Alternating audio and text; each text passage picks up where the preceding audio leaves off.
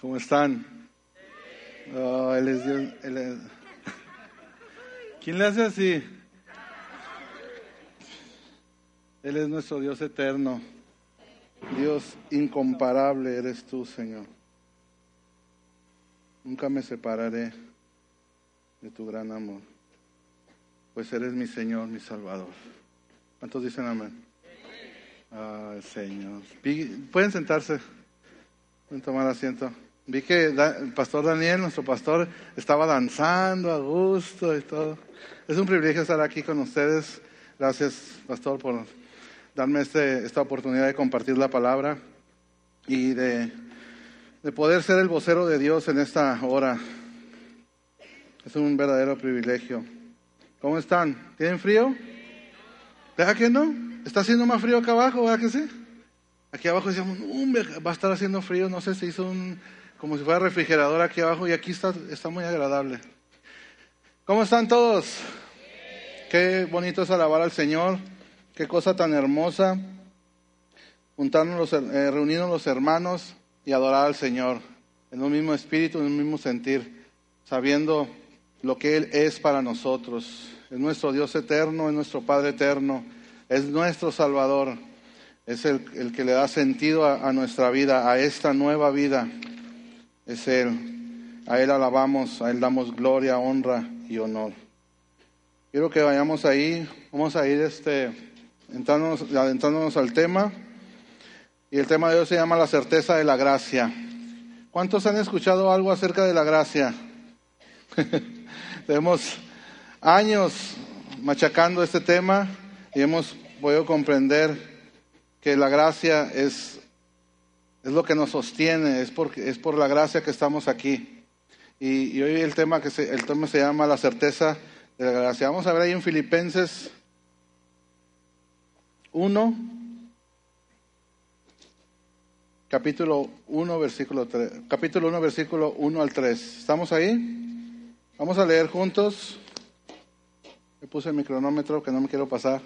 Vamos a leer juntos aquí y disponga su corazón. Hoy este día Dios nos va a hablar y más allá de lo que yo pueda decir con palabras, creo que Dios les va a hablar a- nos va a hablar a cada uno de nosotros, ¿ok? Vamos a escuchar la voz de Dios. Le voy a pedir a, si puedo mover poquito la, tele- la pantalla. Un- una cosita nomás para poder. ¿Está bien? Para leer con ustedes las citas. Vamos a leer así. Si me caigo, me levantan, por favor. No se rían de mis tragedias.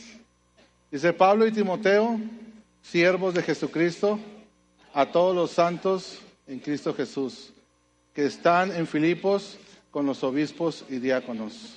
Versículo 2.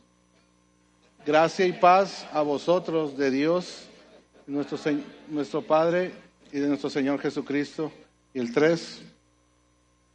Doy gracias a mi Dios siempre que me acuerdo de vosotros. Pablo empieza aquí su salutación y aquí vamos a desarrollar el tema. Empieza Pablo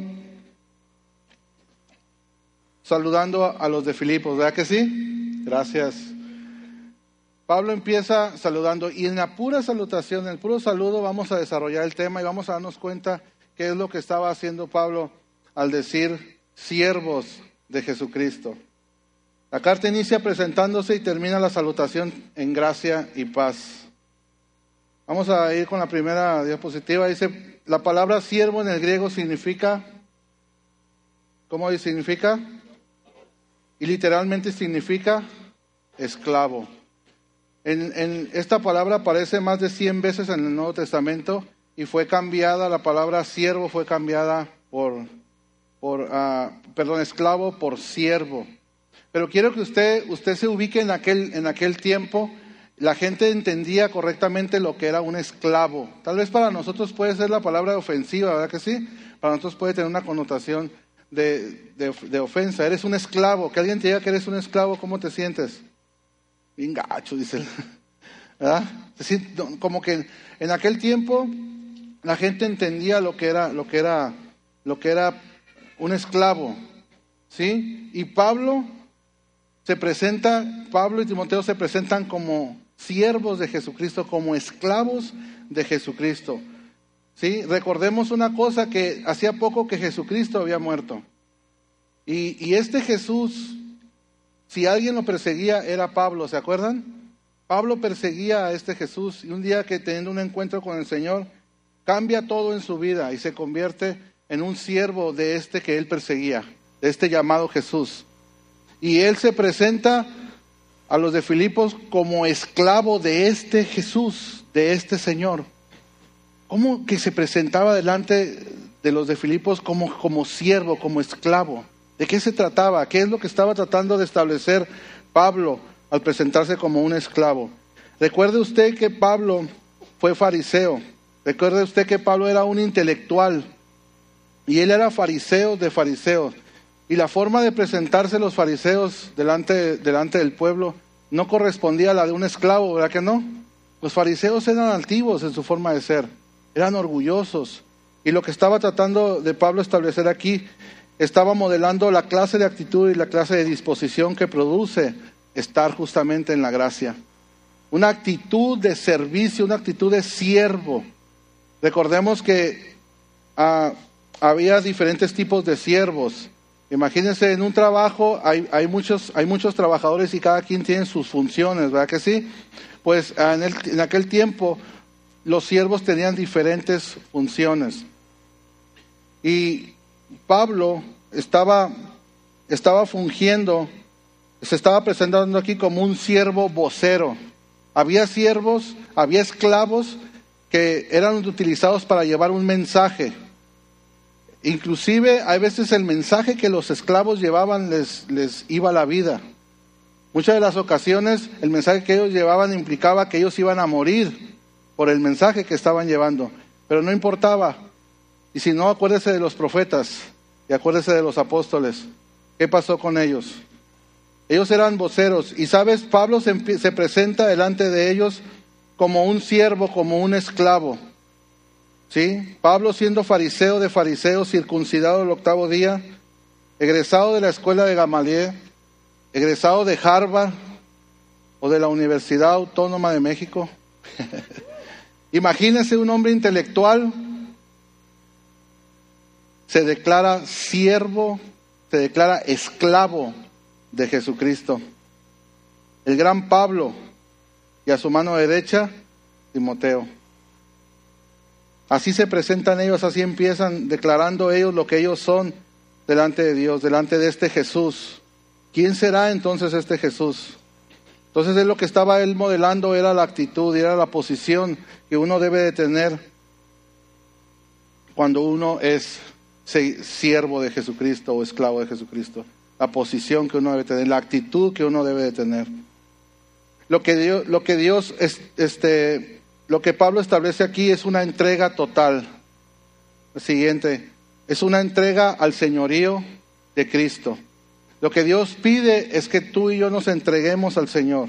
Y Pablo justamente es lo que está diciendo, una entrega absoluta y una entrega total al señorío de Cristo. De Cristo. La siguiente, y una, y una vez que tú te entregas al Señor, que entregas todo tu ser al Señor, eres libre. ¿Verdad que sí? Eres libre para elegir. Mucho se habla de la libre decisión, pero cuando tú estás preso y te dicen puedes hacer lo que tú quieras, imagínate que te encierren en un cuarto y digas puedes hacer lo que tú quieras, pues estás limitado a lo que puedas hacer ahí adentro. Cuando estábamos sin Cristo, en oscuridad, en tinieblas, ajenos a esta vida extraordinaria, esta vida de Dios, estábamos esclavos Estábamos esclavos del pecado, estábamos, imagínense, en una habitación oscura, estábamos en oscuridad. Ahí no hay, ahí no hay, no hay, no hay libre decisión, porque estás limitado a lo que el mundo te puede dar, estábamos limitados a lo que la cultura dice, a lo que, a lo que este mundo dice, a lo que el pecado dice, a lo que tus pasiones dicen. Y entonces ahí no hay libertad. Pero una vez que vienes a Jesucristo y que el señorío de Cristo es una realidad en ti, entonces eres libre para decidir. Y esto se daba mucho en el Antiguo Testamento cuando un esclavo era libre. Muchas de las veces eran tan bien tratados por su Señor que decidían seguir ahí, y por voluntad.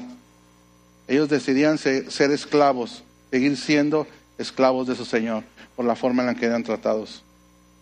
Y, y, Pablo es lo que está diciendo, es lo que está sugiriendo él. Somos, la primera bandera que él levanta es una de, de esclavo.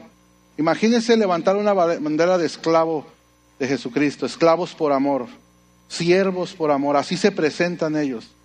Pablo, Pablo el que, el que asolaba la iglesia, Pablo el intelectual, Pablo el influyente, Pablo el que era capaz de conseguir cartas de los principales sacerdotes para ir a aprender a los, a los, que, a los que eran seguidores de este Jesús. Y él daba su consentimiento para que los azotaran y algunos murieran, como Esteban. Ese Pablo ahora es siervo de ese Señor.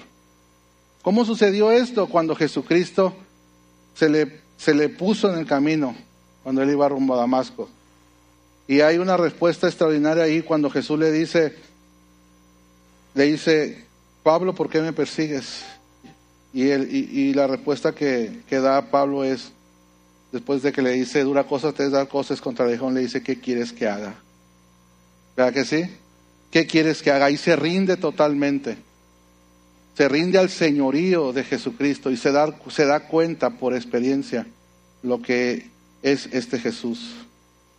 Ahora Jesucristo te hace libre y te dice, sígueme.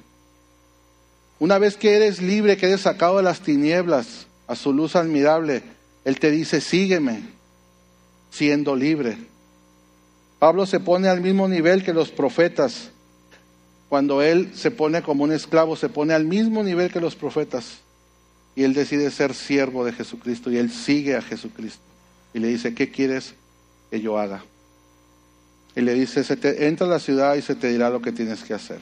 ¿Cuántos están aquí en esta nueva vida esperando que se les diga lo que se, lo que se tiene que hacer?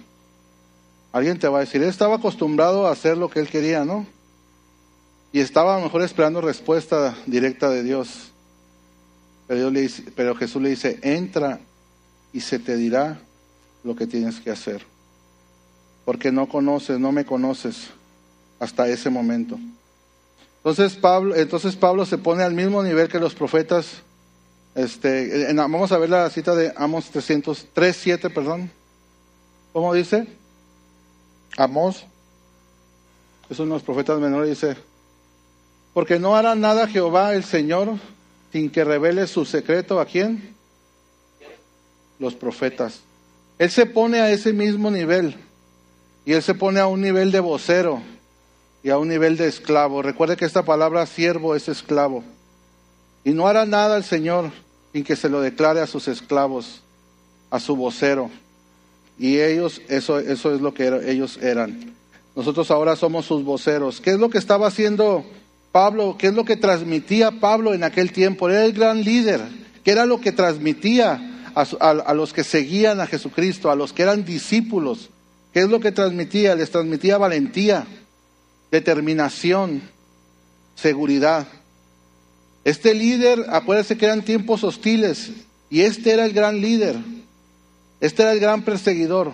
Y eran tiempos en donde por, por creer en este Jesús te podía costar la vida. ¿Qué era lo que él estaba transmitiendo al presentarse como un siervo de Jesucristo? No tenía temor, no tenía miedo. Sabemos todo lo que pasó con Pablo y no tenía temor. Y él escribe a los de Filipos, y les empieza a expresar cuál era la actitud que deberíamos, se debía de tener ante este Señor, ante este Jesucristo.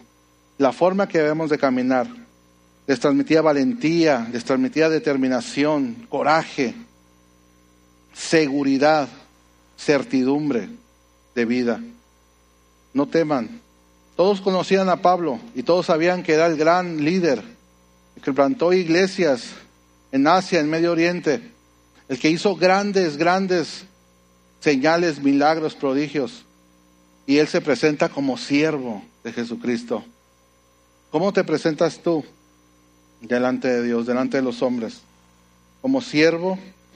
El que quiera ser mayor, dice en mi reino, dice, sea, sea un servidor, sea un siervo, sea un esclavo. Y creo que podemos tener el ejemplo de muchos que nos han modelado este tipo de actitud, ¿verdad que sí? ¿Conocen ustedes a alguien? Yo aquí tengo una pareja.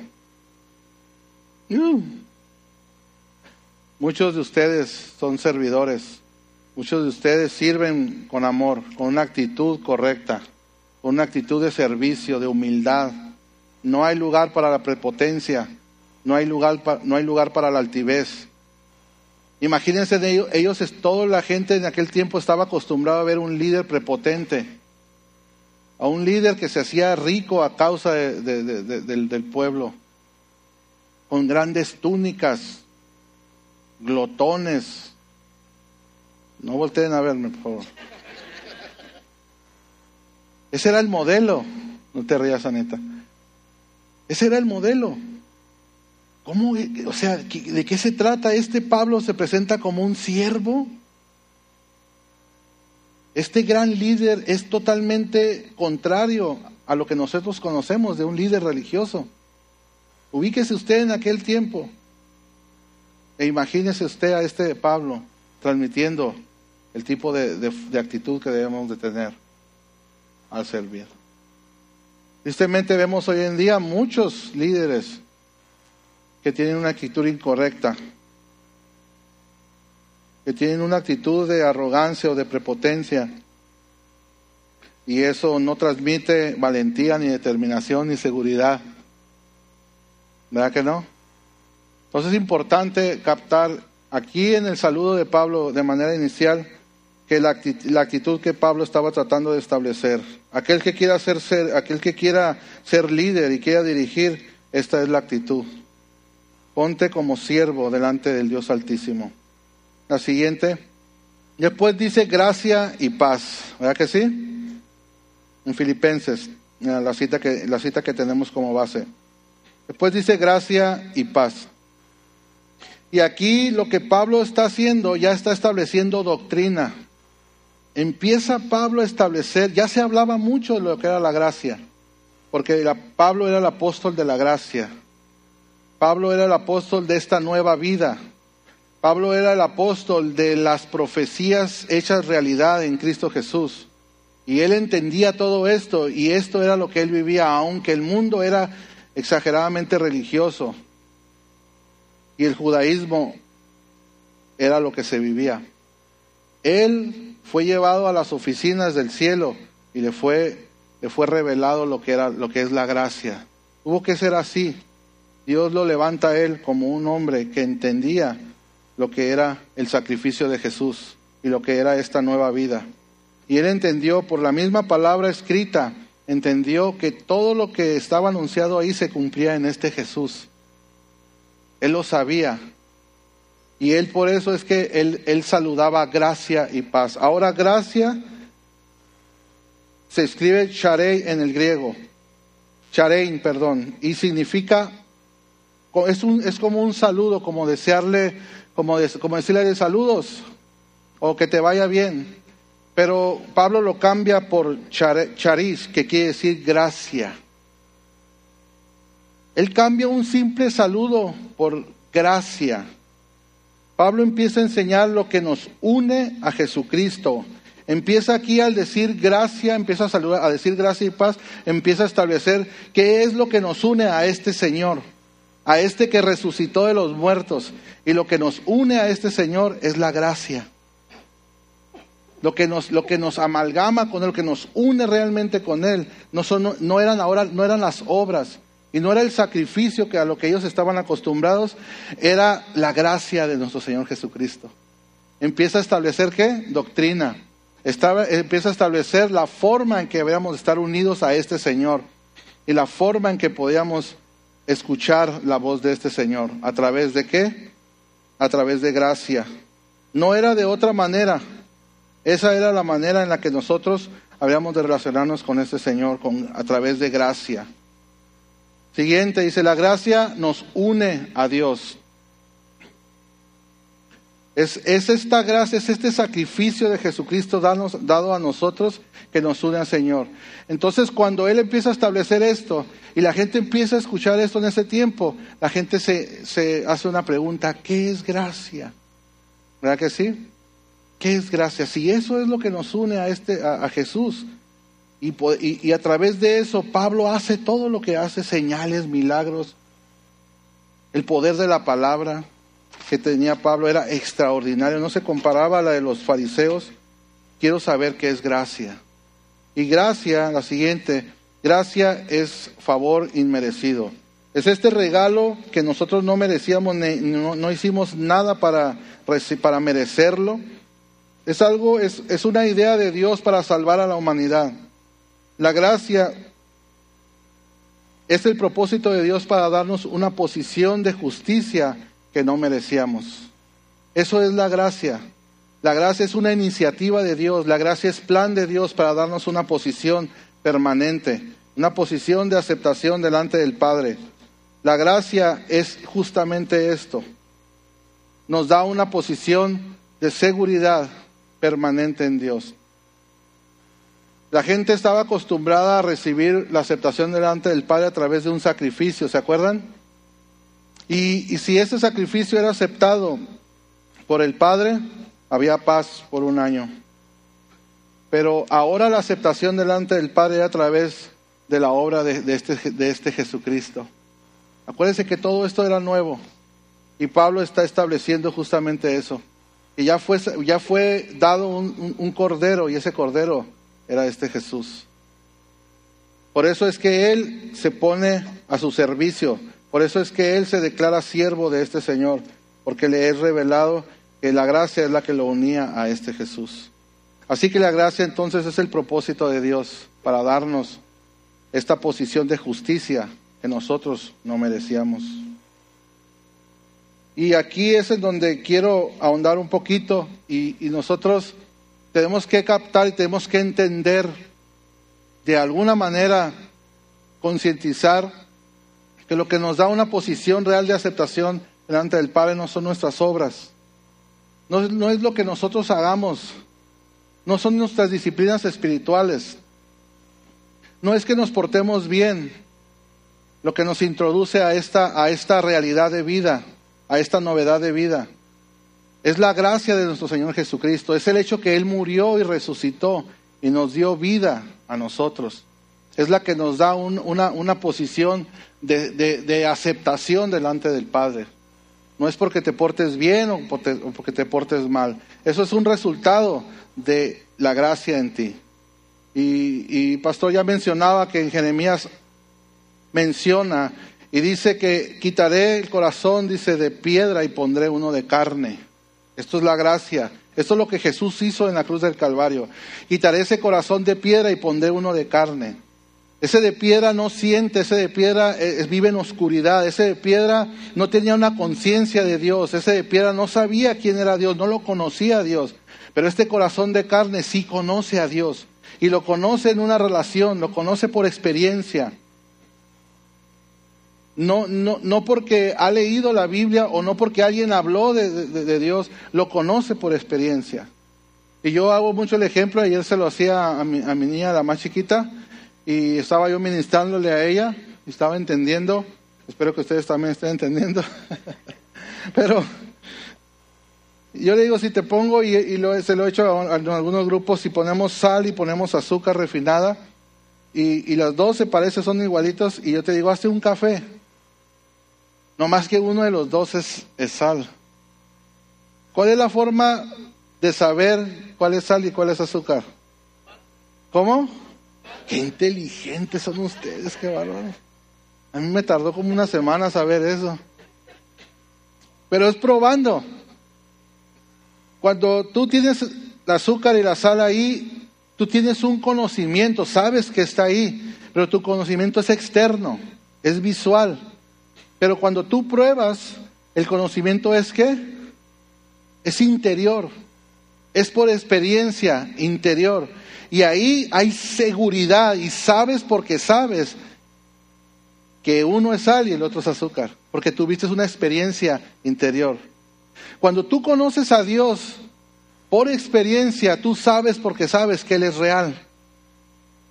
No es porque alguien te dijo, no es porque leíste la Biblia, es porque tuviste una experiencia para con Dios. Esto se le llama conocer a Dios. ¿Cuántos conocen a Dios por experiencia? Conocimiento de Dios sistemático, bíblico, está bien, pero conocimiento de Dios a través de una experiencia es sublime. Te transporta, te lleva a otro nivel cambia tu cosmovisión de la vida, empiezas a tener un interés por personas, empiezas a tener una, una, empiezas a tener un hambre sobrenatural de conocer a este Dios que acabas de experimentar.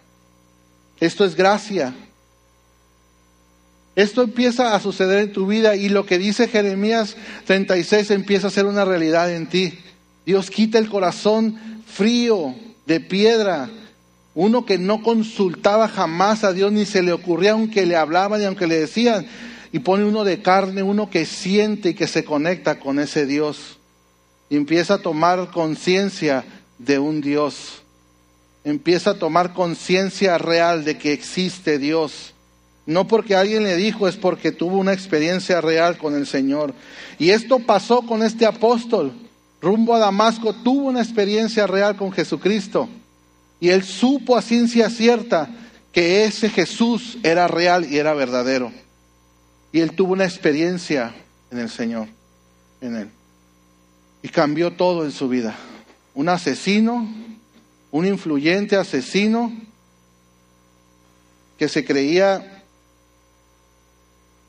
la mamá de Tarzán.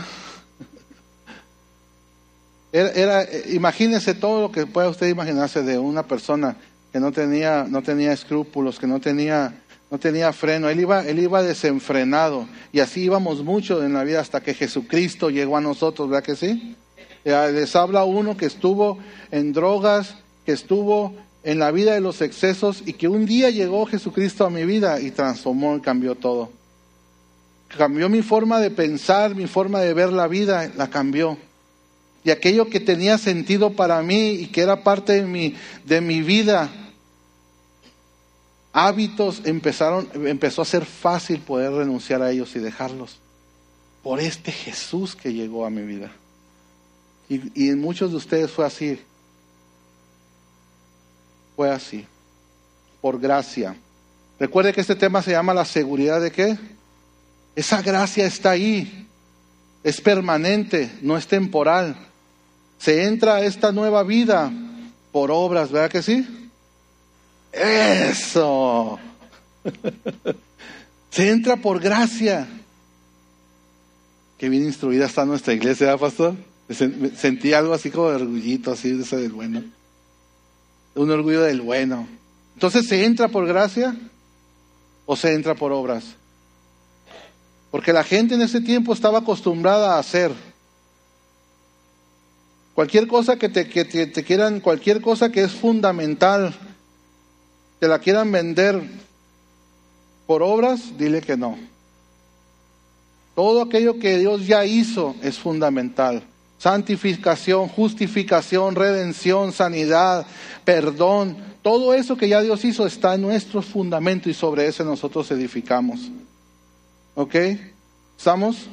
Tú no puedes ganarte la redención ni, ni el perdón, ni mucho menos. Ni aunque pujes. Nada podemos hacer. Todo ya lo hizo Él. Él puso el vehículo, le echó combustible, puso al chofer y Él te hizo un llamado y te dijo, sube.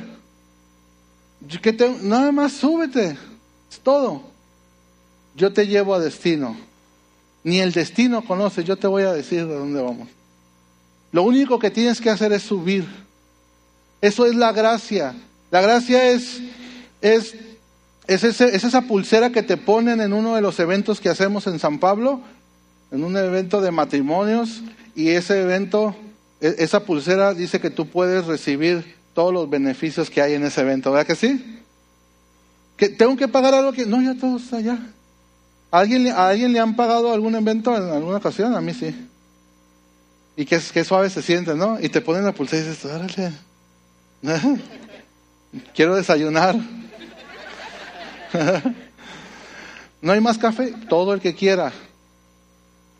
Oye, ¿cuánto? No, no, no, eso es todo, todo va incluido. Eso es la gracia. Y esto, esto lo tenemos que captar. Tenemos, si, si, si, tú te presentas delante de Dios por obras y tú constantemente te sientes indigno porque te portas mal, y sientes ni que, ni que no puedes ni venir a Dios, y sientes que el puente de, San Francisco se derrumbó, ya no puedes pasar por él, porque te portaste mal. Quiero decirte que no le des tanto crédito a, tu comportamiento. No tiene más poder que Dios. De repente a veces exaltamos tanto el pecado como que si, como que si Jesucristo no hubiera vencido sobre él. Él ya venció sobre el pecado. Y tenemos que vivir a la luz de esas verdades. ¿Sí?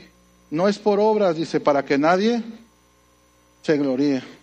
Se entra por fe, se entra por gracia y se vive por gracia. ¿Verdad que sí? Ahora, la siguiente. ¿Qué condición del corazón corresponde con la gracia? Es una pregunta. ¿Solo? Y quiero, quiero que podamos abrazar esto. Y aquí Dios, creo, Dios va, va a hablar profundamente a tu corazón. ¿Qué condición del corazón corresponde a la gracia? Solo la fe. Esta fe, Jesucristo es el autor y el consumador de nuestra fe. Esta fe no es tu fe. No es la fe que tú tienes en, en, en un remedio casero no es la fe que tú tienes a un doctor. No es la fe que tú tienes a, Andrés Manuel López Obrador. No es una fe tuya, no es una fe natural, humana. Es una fe que, que, emana de la gracia de Jesucristo. Porque Jesucristo, la gracia es Jesucristo. La gracia es un regalo que se nos dio y ese regalo se llama Jesucristo. Cuando hables de Jesucristo te estás presentando delante de la gracia. Jesucristo es la gracia, la gracia es Jesucristo. Y sin Jesucristo no hay gracia. Y sin gracia, pues no hay Jesucristo. El que tiene al Hijo tiene la vida. Y el que no tiene al Hijo, no tiene la vida. Y voy a decir algo más fuerte, y lo dice la Biblia. Hay hijos de Dios ¿Y hay hijos? Esta gracia sola, solamente se puede conectar con la fe. Entonces, lo que Dios produce en nosotros de entrada es fe. Esta vida, esta nueva vida viene a una condición de fe. Dios lleva al hombre a creer. ¿Cómo te sucedió a ti? ¿Cómo me sucedió a mí? Dios te llevó a creer en Él. Y esta vida empezó en, ti a través de fe. Es pues la fe la certeza de lo que se espera, la convicción de lo que no se ve. ¿Alguien naturalmente puede tener ese tipo de fe? No. Porque la fe es un fruto del Espíritu Santo y el Espíritu Santo lo envió quién? Jesús. Y se les conviene que me vaya, porque cuando yo me vaya les voy a enviar qué? ¿Y ese consolador quién es? ¿Y la fe es un fruto de quién? ¿Estamos entendiendo? Amor, gozo, paz, paciencia, benignidad, bondad, fe. Esa fe no es tu fe natural, esa fe es producida por la gracia. La fe y la gracia están unidas. La fe es la condición del corazón del hombre que le permite verdaderamente agradar a Dios. Es la experiencia relajante de la gracia en nuestra vida. La gracia nos da una experiencia relajante, de seguridad, de saber a ciencia cierta que vamos a recibir lo que Dios dice que vamos a recibir. La, fe te lleva a creer en la gracia. La gracia, hermano, la Biblia dice que nosotros somos herederos. Si te dijesen ahorita que tú eres heredero de 20 millones de dólares, ¿qué harías? ¿Te interesarías, verdad? Papelito habla, ¿verdad que sí? ¿Sabes cuál es la garantía real bíblica que nosotros vamos a recibir lo prometido y vamos aquí ya en esta vida está el recibirlo, empezar a recibirlo? ¿Sabes cuál es la única garantía legal? La gracia. Porque la gracia es todo lo que hemos aprendido, pero la gracia también tiene que ver con un aspecto legal. Perdón es un aspecto legal. Justificación es un aspecto legal. Todo esto te lo proporciona quién? Jesús a través de la gracia. La gracia es tu garantía de que vas a recibir los bienes prometidos. Si yo te digo, te, regalo mi casa, ya después te vas y dices, ¿qué crees? El hermano Marco me regaló su casa. ¿En serio? ¿Te la regaló? ¿Sí? ¿Y cómo estás seguro que te la regaló? No, pues es que él me dijo, mm, ¿en serio te dijo? Sí, me dijo que me la iba a regalar. ¿Y crees que eso es garantía de que vas a recibir lo que te prometió? Bueno, pues lo que pasa es que él es muy bueno y no sé qué, no sé qué, no sé qué. ¿Cuál es la garantía de que tú vas a recibir lo prometido? La gracia. La fe en la gracia es una fe inteligente. Es una fe basada en hechos consumados. No es una fe, no es siento, hoy siento, mañana siento, hoy sentí, mañana no sentí, hoy siento dar, hoy no siento dar, hoy siento esto, hoy mañana siento lo otro. Esa no es la fe. La fe está basada en hechos consumados, en hechos concretos. Eh, eh, la fe te da una posición de seguridad en Dios. ¿Quién quiere vivir ese tipo de fe? Por eso es que la fe es la condición del corazón que corresponde a la gracia. La fe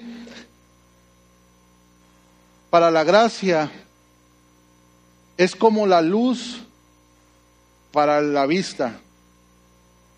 Es como el sonido para el oído. Es como, la, es como al paladar la miel, la gracia y la fe. La gracia en el hombre, en el ser humano, en esta nueva naturaleza para agradar y vivir para Dios.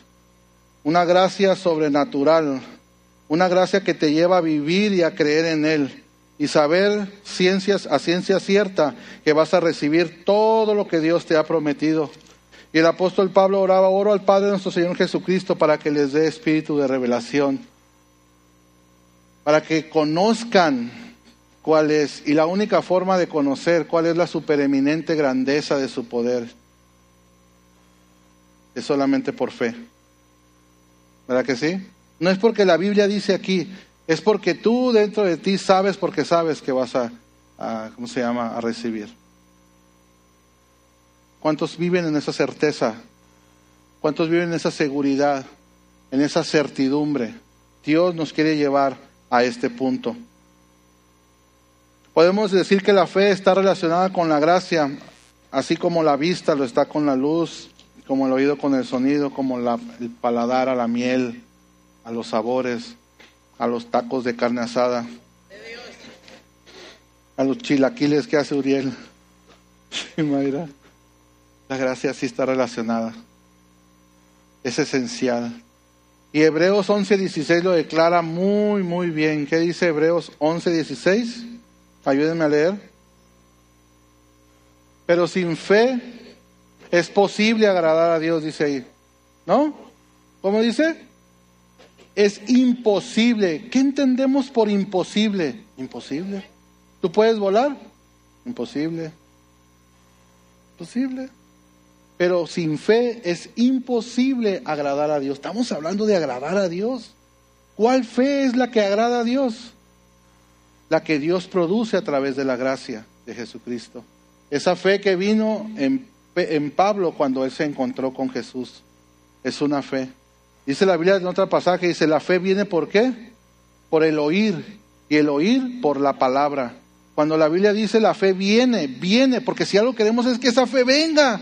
Por favor, ¿qué, hago para que esa fe venga? Dice, la fe viene por el oír y el oír por la palabra. Cuando hablamos de oír, no estamos hablando de oír la Biblia, estamos eh, hablando de oír la voz de Dios. Cuando Dios te habla, imagínate que Dios te hable, Marco, O sea, tú te vas a quedar, ¿qué pasó? Que Dios te esté hablando. Dios tiene formas tan peculiares de hablar con nosotros y de hacernos saber que Él está ahí. Cuando Dios te habla, la fe viene. Y esa fe se viene por el oír. Cuando está hablando, está hablando de este oído natural. Está hablando de algo espiritual. dice, y el oír viene por la palabra, no dice por la Biblia, por leer los diez mandamientos o las genealogías, dice por la palabra, por Cristo, por la gracia, cuando la gracia viene, cuando la palabra viva de Cristo viene a tu vida, dice, viene la fe. Por eso es que enfatizamos en la gracia, porque es esa gracia la que produce fe en nosotros. Háblale de gracia a tus, a, tus, a tus compañeros de trabajo, a tus familiares que no conocen de Cristo. No le hables de obras, no le hables de que, de que dejen de escuchar esa música. Y no te vistas así. ¿Y por qué hablas así? ¿Y por qué fumas? ¿Y por qué tomas? Háblale de Cristo. Recordemos que somos nosotros embajadores y somos los voceros del Señor. Y, Dios nos ha dado el ministerio de la reconciliación, dice 2 Corintios 5, 17 en adelante. Nos ha dado el ministerio de la reconciliación, reconciliar. ¿Sí? Entonces lo que nosotros tenemos que mostrarle al mundo no es una bola de sí y no. Es lo que Dios dice que ya hizo por nosotros y traer a la gente a una, a una novedad de vida, a una vida nueva, vida que tú estás viviendo. Y si no es así, hoy vas a salir profundamente conviccionado, no motivado, conviccionado en tu espíritu, de saber que esa gracia es permanente, que esa gracia está ahí para ti y para mí. ¿Verdad que sí? Den un aplauso al Señor por esa gracia. Ay, Padre. Entonces sin fe es imposible agradar a Dios. Y termina diciendo gracia y paz. ¿Verdad que sí? Gracia y paz. Esta, esta paz en el Antiguo Testamento eh, o, en las costumbres era el shalom, como la paz sea con... Pero lo que está diciendo aquí, la connotación que Pablo le está dando a esta paz, es que esta paz viene al ser humano no producto del sacrificio que se hacía año por año, ya no. No, Señor, esta paz ahora viene por el sacrificio que hizo Jesucristo. Esta condición de paz delante de Dios, porque es delante de Dios. Porque dice la Biblia que en este mundo hallaremos aflicciones, mas no temas, yo he vencido al mundo. No se trata de que todo te va a salir bien en la vida, pero aunque las cosas no salgan bien, porque este mundo es así, tú estás en paz para con Dios, por medio de que me porto muy bien. ¿No? Porque, porque soy un buen papá, porque Jesucristo nos da esa paz. Esa paz para con Dios. Hay paz para con Dios. A pesar de todos los pesares. Hay paz. Esa es una, una condición de vida. Esa es una seguridad en la que nosotros tenemos que aprender a vivir. Y si no es una realidad en ti, te cuesta trabajo creer que esto es así, o te cuesta, sí te cuesta trabajo creer que esto es así. Hoy Dios va a hablar. Y sé que Dios está hablando más allá de lo que pueda, pueda yo estar diciendo con palabras. Eso, ese es Dios. Dios habla en el silencio. Dios habla en la angustia. Dios habla en la desesperación. Dios habla a través de la enfermedad. No que Él mande la enfermedad, pero en esas situaciones en las que nosotros estamos de a veces de duda, de incertidumbre, de coraje, de enojo, de frustración, Dios habla. ¿Cuántos Dios les ha hablado a través de situaciones difíciles? Todos. Qué seriedad. Así es mi Dios. Esta gracia es verdadera. Esta paz está basada en la gracia y no en las obras de la ley. Romanos 5.1, ¿qué dice? Justificados pues, ¿por qué? Tenemos paz tenemos. Está en tiempo pasado, presente, futuro. Tenemos. Ahorita la tenemos. Justificados pues por la fe, tenemos paz para con Dios. Entonces, somos, somos justificados delante de Dios. Y quiero decir que, quiero mencionar lo siguiente, mucha gente a veces dice que nosotros, no este rollo de la gracia es, es una onda nueva.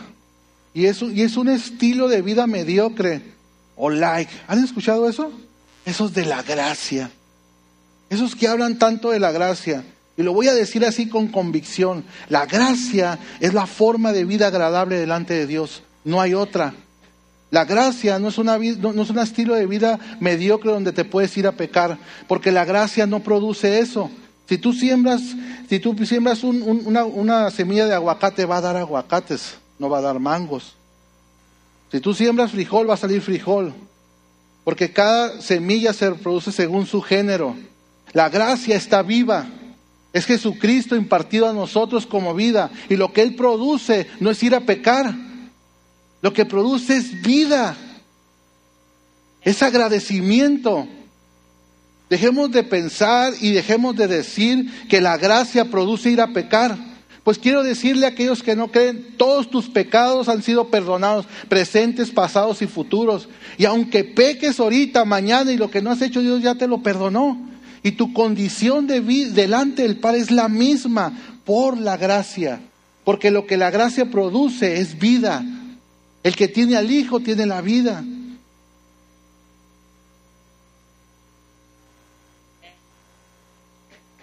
Oh Dios.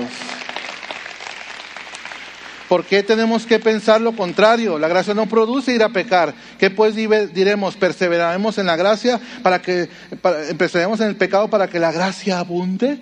Dice de ninguna manera. ¿Cómo si hemos muerto al pecado, viviremos aún en él. Si tú has muerto, no, la gracia eh, está en ti, no produce ir a pecar.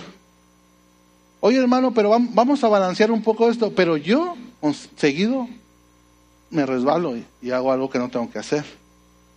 Pues sí, vamos a balancear un poquito esto, porque está esto aquí, miren. Romanos 7 dice que aquí está la trinchera del pecado. Aquí está Romanos 7.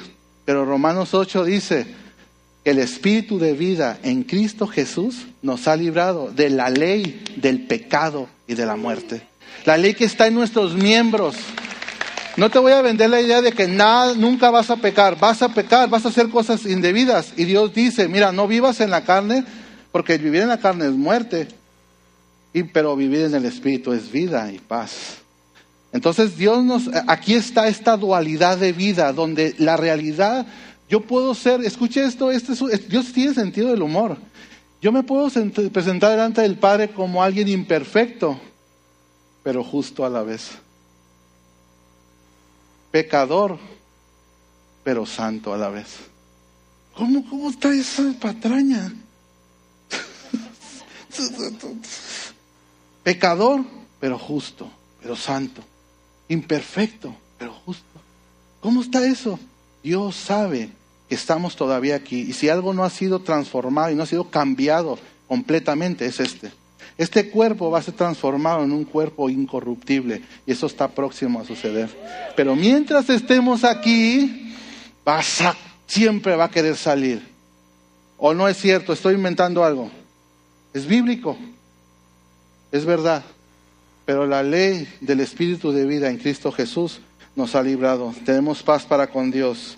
Si alguien ha, pecado, abogado tenemos para con el Padre. Acerquémonos, pues, dice confiadamente, al trono de la gracia para alcanzar misericordia y hallar gracia para el oportuno socorro. No te alejes, no te vayas cuando has hecho algo malo. Acércate con, con una condición de seguridad confiado, porque la gracia, a pesar de que has hecho algo incorrecto, te te produce en ti ir confiadamente. Porque Dios ha establecido una plataforma, un lugar de seguridad donde tú te puedes relacionar con Él a pesar de todos los pesares. Y abro un paréntesis para aquellos que son papás que no tratan a sus hijos a través de esta gracia que Dios sí te trata a ti y que tú pisoteas a tus hijos porque se portan mal. Dios no nos trata así. Papá, Dios no te, no te trata así. Cuando tú has pecado, dice que vengas confiadamente al trono de la gracia. No lo trates mal, no lo pisotees, porque esté viendo pornografía, porque está fumando marihuana, porque está haciendo cosas indebidas. Ay, ¿a poco sí, hermano? ¿A poco no? ¿El hijo pródigo se fue a malgastar el dinero en qué? ¿En las maquinitas?